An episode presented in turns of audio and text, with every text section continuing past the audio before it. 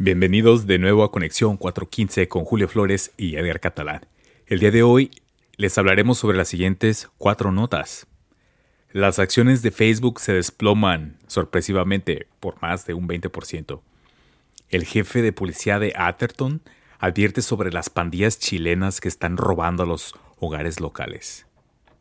También Juan Toscano Anderson participará en el concurso de la NBA Slam Dunk.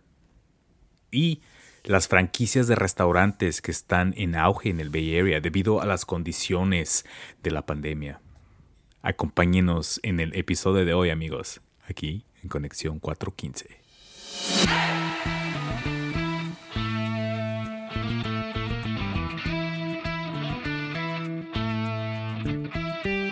Las acciones de Facebook se acaban de desplomar ahorita en el aftermarket por más del 20%, Edgar. Wow, es un montón de dinero. Sí, billones y billones de dólares. 200 billones de dólares. Estaba viendo que el, Banco Mundial dice que es esa cantidad es más grande que la economía entera de Grecia. ¿Y eso que es país de Europa? Sí, sí, sí. Pero bueno, es, es, es aftermarket, ¿no? Sí, esto pasó porque hoy sacaron los números de ganancias del último cuatrimestre, que lo tienen que hacer por ley porque es una, empresa pública. Y, resulta que pues no llegaron a sus metas. Eh, el resumen es de que Facebook no está ganando eh, nuevos usuarios y los que tiene están bajando el uso poco a poco. Mm, Entonces, si tú analizas los números, va en decline eh, mm. Facebook. Wow. Entonces, podemos, podemos decir que es el principio del final de una gran compañía, tal vez. Who knows?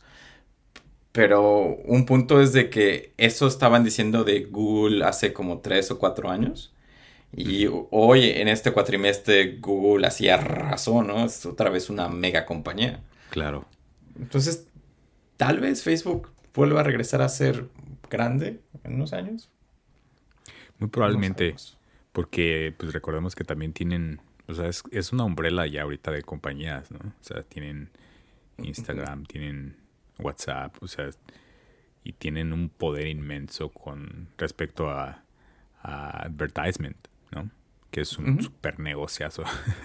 Exacto. Pero, bueno, una de las cosas que mencionaron en su reporte de hoy es que no llegaron a las ganancias y una de las razones fue por los cambios que hizo Apple a, su sistema operativo, que lo hace más privado y no lo deja hacer tanto como el targeting advertisement de lo que oh, estaba acostumbrado a hacer Facebook. Claro. Sí recuerdo que, hubo muchos artículos al respecto, ¿no? Que en teoría... la privacidad. Sí, o sea, hace más difícil que está bien, ¿no? O sea, bueno. Sí.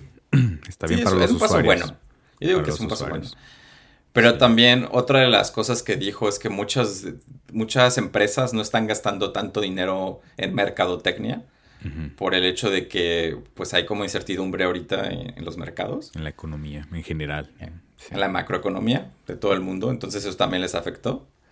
Este, les afectó mucho la inflación porque pues, tampoco las compañías están gastando por la inflación. Y uno de los puntos que estaba viendo en el informe es, ¿tú sabes cuánto dinero hace por usuario por cuatrimestre? No, ¿cuánto?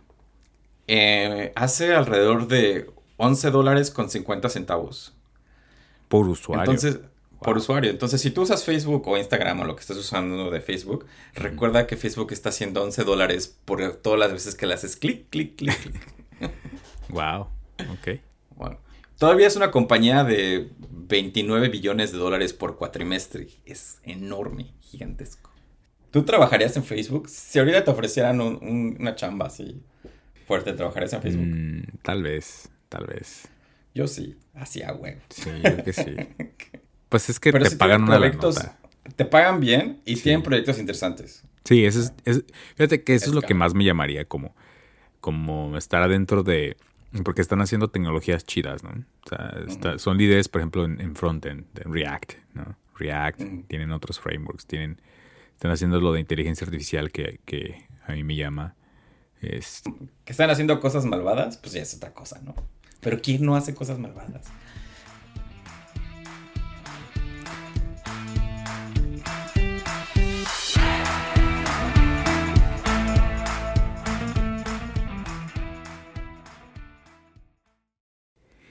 Acabo de ver un reporte de, bueno, un video de la policía de Atherton, de la ciudad de Atherton aquí, que están advirtiendo de unas pandillas, unas pandillas que al parecer vienen de, Chile, que están robando, están robando las casas. Eh, se están metiendo a robar. Se meten a robar, o sea, literal, se meten a tu casa y te roban a tu habitación te roban lo que tengas ahí de valor. Vamos a mencionar algo, porque ya habíamos mencionado Atherton antes en este podcast. Claro. Y para los que, los fans, vamos a recordarle que Atherton es el código postal más caro de Estados Unidos. De Estados Unidos, sí. Es, e, En este lugar están billonarios, así en todos lados. Sí, claro. Y ahora, ¿qué está pasando en este, en este pequeño cosmos del área de la Bahía? pues mira, no sé si alguien que escuchó el podcast dijo, pues vamos a robar. Obvio. que, de nuestra amplia audiencia que hayan visto que hay potencial ahí. no, supongo que es, a lo mejor a cualquiera se le puede ocurrir, ¿no? Decir, bueno, son vecindarios muy ricos, son gente que si me meto, obviamente voy a, sacar algo de dinero si, si entro, ¿no? Eh, es que es, es, exagerado de verdad cuando, cuando pasas por Atherton y, caminas en los vecindarios. Es, Son unas mansiones, literalmente, así. Tienen eh, su driveway, su entrada, así como algunas como muy estrafalarias. Hay una que recuerdo que tiene como un...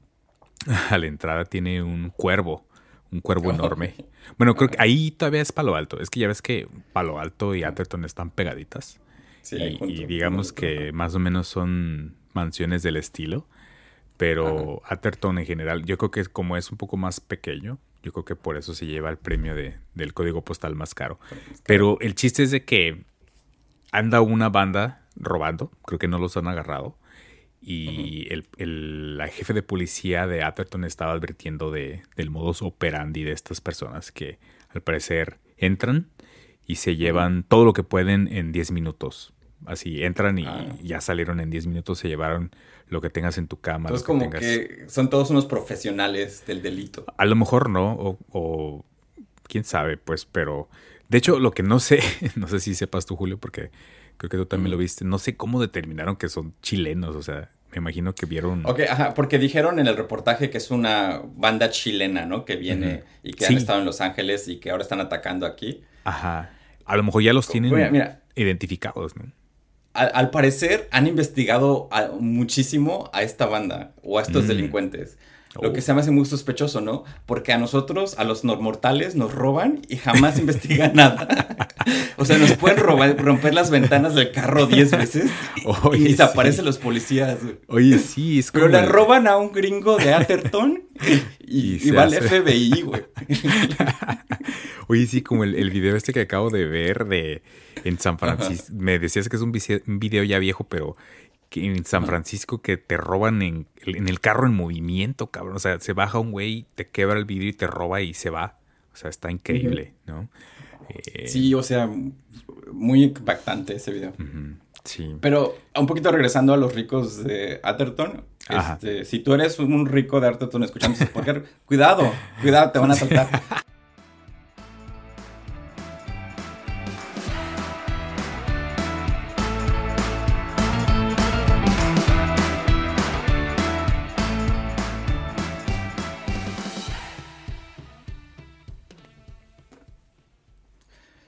Juan Toscano Anderson eh, de los Warriors del Golden State participará en el concurso de Slam Dunk de la NBA. Y te contaba Edgar que he empezado a fanear a Juan Toscano Anderson por varias razones. ¿Quién es? ¿Quién es Juan Toscano Anderson? Juan Toscano Anderson nació en East Oakland en la 95 y creció ahí. Es como hardcore de Oakland. Pero también es mexicano, su mamá es mexicana, él habla español, él es como casi latino, 100%, ¿no? Su papá es, latina. Eh, ajá, de esencia latina. Su papá, el Anderson, es afroamericano. Eh, en la high school, cuando empezó a jugar ya muy bien, eh, fue a la high school a Castro Valley High, que es la Castro, es la uh, que es tu ranchito. o la high school de mi vecindario. O sea, yo puedo caminar a Castro Valley High. Ok, ok. Y salió de la, de la, de high school y fue a la universidad y jugó básquetbol y después la NBA no lo contrató, no hubo un equipo que lo, que lo tomara. Entonces se fue a jugar a México y se volvió pues popular, ¿no? Un, un, buen jugador de México. Y también después fue a a Venezuela, regresó y lo contrataron los, los Golden State Warriors, los Warriors. Y ahorita se está convirtiendo en uno de los mejores jugadores del equipo. Y el hecho de que lo hayan escogido para participar en el torneo de Slam Dunks, pues también lo está poniendo como más hacia la vista. Eh, oh. Escogieron a cuatro jugadores y la razón por que escogen a estos cuatro jugadores es porque son jugadores que están sobresaliendo ahorita y le dicen en inglés upcoming y están diciendo que mm. van a ser gente que va a brillar en, las en esta y en las próximas temporadas. Entonces, descendencia latina, de Oakland, fue a la mi high school, pues qué más quiero, ¿no? claro. Mucha representación, ¿no? De latina y es, ha de ser como un héroe local, ¿no? Ahí en, en Oakland. Y, en la, Ajá. Oye, pero ¿cómo se evalúa este, este concurso, oh. Julio, de, del Slam Dunk? Hay jueces en el concurso y es valoración subjetiva 100%. El juez decide qué tan emocionante y qué tan difícil fue la, la slam dunk o la clavada de los jugadores. Entonces no hay una como, como una razón 100% es completamente subjetiva de los jueces. Es como tipo freestyle, me imagino, ¿no? Me, me acuerdo que había como un videojuego yo, yo jugué hace mucho tiempo donde eh, era, era un videojuego en el, de arcade donde después de anotar creo que dos o tres canastas, te daba un poder así que podías aventar el... el de hecho creo que se llamaba algo así. balón en fuego. Ajá, slam dunk. Y hacías así un súper... La bola sacaba fuego y todo estaba espectacular. Así me imagino un poquito el concurso, ¿no? Que es como más freestyle, más este... De demostrar como habilidades estilísticas, ¿no? Sí, así es el juego. antes iban muchas eh, estrellas. Iba Michael Jordan, eh, fue Kobe Bryant alguna vez pero lo dejaron de hacer, yo creo que porque no les llegan ya al precio de las estrellas estrellas. Pero el hecho de que escojan a los que piensan que van a ser las estrellas o los que están subiendo, pues también les da como un buen sabor al, torneo, ¿no? Porque quieres ver estas estrellas que tal vez en, dos temporadas van a ser la estrella del equipo. Así y si quieren ver el, el, el concurso, va a ser el 19 de febrero por TNT. Lo pueden ver eh, por cable o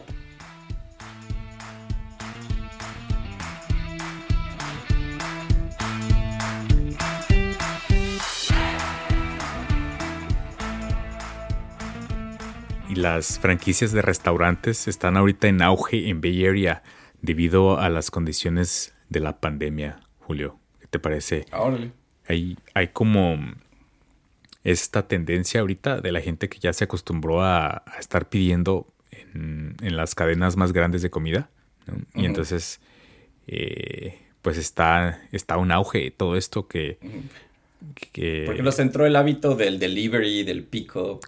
Exacto, que en lugar de ir a un restaurante, prefieres eh, pedir en línea y hasta pasar, pasar por, por la comida, ¿no? Porque también puede ser barato. que pues tomaron provecho de esta situación, ¿no? como claro. sacaron un modelo muy bueno. Sí, porque también me imagino que se ahorran dinero, ¿no? Em, eh, y hay, hay cadenas grandes que pues están aprovechando para expandirse, especialmente aquí en Bay Area, como comentábamos, por ejemplo, eh, de esta cadena Nick the Greek, que es muy famosa. Ajá. Para mí se ha convertido en... Sí, a mí me gusta muchísimo Nick the Greek. ¿Por qué te gusta? Se me hace muy buen precio. Podemos comer dos personas como por 20 dólares.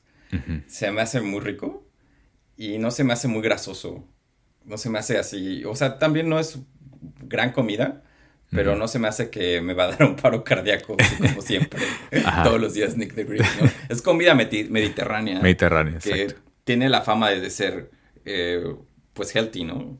Sí, sí, sí, está, está, está, rico. De hecho, yo también este, lo llegué a probar aquí en San José. Hay uno, creo que, creo que es el primero, ¿no? De Estados Unidos. Sí. Que abrieron aquí. Sí, de hecho, la franquicia nació en San José. Mm, ya. Está chido, fíjate, porque eh, aparte si andas de noche y andas por ahí caminando y tienes hambre, ellos creo que cierran tarde, cierran como hasta la una de la mañana. Entonces, si sales así como que de bar o algo, puedes llegar ahí. Yo he visto mucha gente. Es como los tacos, pero de la comida griega. Es como los tacos de borracho, pero en versión griega, exactamente.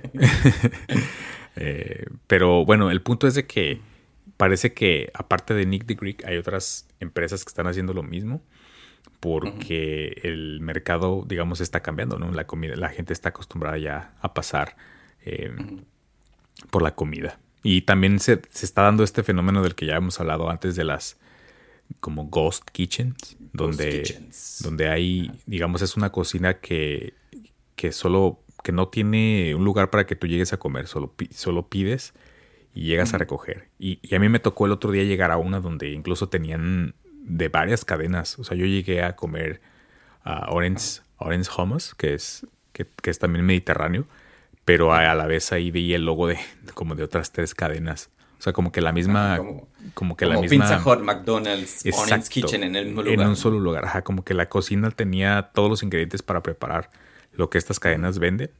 Y ya nada más este, tú llegabas y, y lo pedías. Pero. ¿Y te gustó? O sea, ¿cómo sentiste la experiencia? Me gustó el servicio, solo, solo que sí se sentía un poquito sketchy. Porque llegué y era así como en un, en un garage, así. Bueno, en un garage, pero como una zona industrial. Y dije, neta es aquí, a lo mejor me van a robar. Pero. Con manchas de aceite en el Ah, sí, no, de hecho sí, este. Estaba, de hecho, un güey se acercó a, un, a una parte y sonó esta como. Ya ves que a veces las zonas restringidas tienen como una grabación, ¿no? De, de que le vamos a hablar a la policía.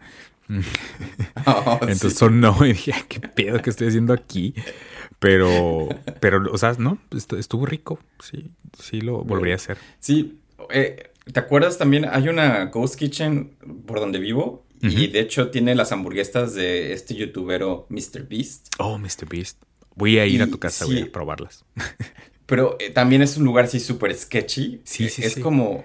Siento era como es- un salón de baile y tienen como la cocina como en medio, pero es como las oficinas. Entonces entras a un lugar súper oscuro Ajá. y, y nada más ves como una cocina en medio y es donde te dan tu hamburguesa y te la tienes que llevar porque pues no es restaurante, es una ghost kitchen. Que no sabes si te van a robar, ¿no? Siento que es parte Sí. del modelo, ¿no? O sea, O si te están dando carne o rata, ¿no? Exacto.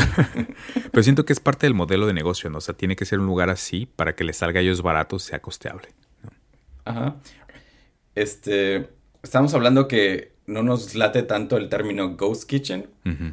porque ¿Hay una alternativa? como- ajá, como- bueno, ghost kitchen suena un poco como como empresa fantasma, ¿no? Como que no existe. Como que va a desaparecer. Ajá. Sí.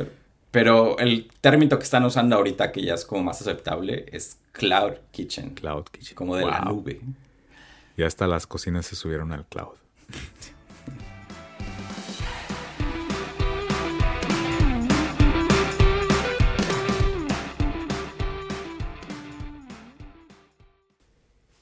Muy bien amigos, estos fueron los temas de hoy. Muchas gracias por acompañarnos. Recuerden mandarnos sus mensajes y reaccionar ahí a las historias de Instagram que he estado posteando últimamente. Nos vemos al próximo capítulo. Eh, nos vemos Julio, sí. ¿qué te Cuídense mucho. Cuídense mucho y hasta luego.